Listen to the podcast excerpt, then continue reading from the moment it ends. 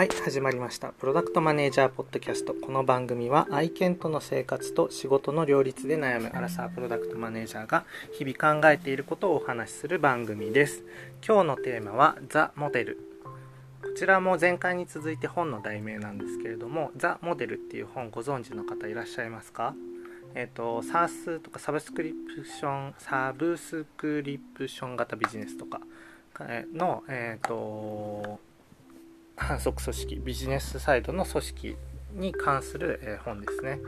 でえっとまあ、要はマーケから、え、インサイドセールスフィールドセールスカスタマーサクセスっていうこう一連の流れを、えっと、解説してる本です。で、えっと、この本ですね、まあ、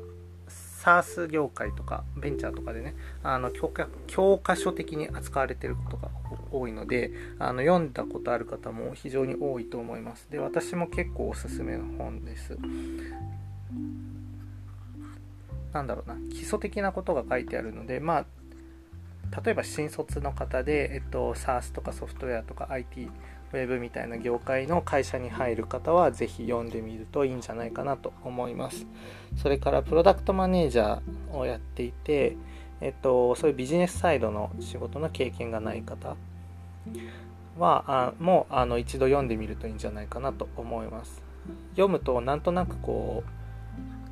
ソフトウェアソフトウェアを売るまでの仕事の流れが理解できるのであじゃあプロダクトマネージャーとしてはこういうところに気をつけるといいなみたいな視点が得られるので非常におすすめです